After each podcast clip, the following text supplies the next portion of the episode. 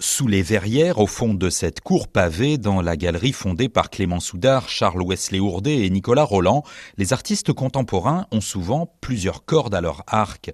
Hélène Jaillet, par exemple, vient de la photo, mais ici, elle expose des tableaux comme des constellations de points plus ou moins rapprochés. Hélène Jaillet libère l'imaginaire. Ce qui m'intéresse, c'est que les gens décryptent l'image, puisqu'en fait, on ne regarde plus les images. On en vomit 10 000 sur les réseaux sociaux, mais est-ce qu'on regarde encore la photographie? C'est ma question, en fait. Et j'ai envie que les gens prennent le temps de regarder une œuvre. J'ai l'impression qu'on consomme beaucoup maintenant. Et là, soit on passe à côté, soit on, on fait Ah, ça y est, j'ai vu.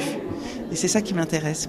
Donc certains voient des cyprès, d'autres des cactus, d'autres des mains, une grande main. Enfin, c'est ça qui est intéressant. Je pense qu'on retrouve l'accès à notre imaginaire et j'ai envie que le public fasse cette démarche. J'ai l'impression qu'on rêve plus trop, quoi.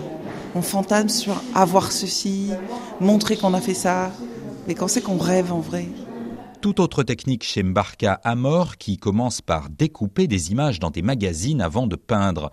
La série Chien oublié poursuit une réflexion sur la couleur de peau. Dans la société, la passe publique, mon, corps, ma couleur dit quelque chose, on me dit que ça dit quelque chose. Et donc, euh, sur chaque collage, je suis venue euh, rajouter de la peinture blanche sur un des détails de l'image. Là, on a les yeux. Euh, Ce qui donne une touche assez inquiétante. Voilà, tout à fait. Quelque chose de l'ordre du suspense. C'est une image posée. On se demande ce qui peut se passer. J'aime bien être à cet endroit-là, quoi. Poser, composer et laisser euh, jaillir ce qui peut arriver, c'est-à-dire l'inconnu. Mais ça, c'est le regardeur, c'est le visiteur qui se l'approprie.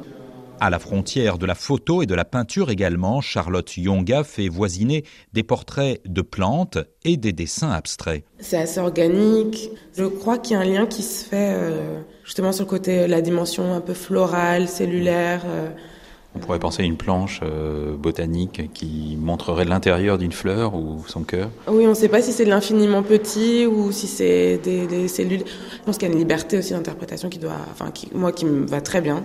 Qu'on puisse faire euh, des liens, des, euh, des analogies soi-même. Les Verrières, une galerie où les artistes d'Afrique et de la diaspora, comme les visiteurs, laissent libre cours à leur imagination.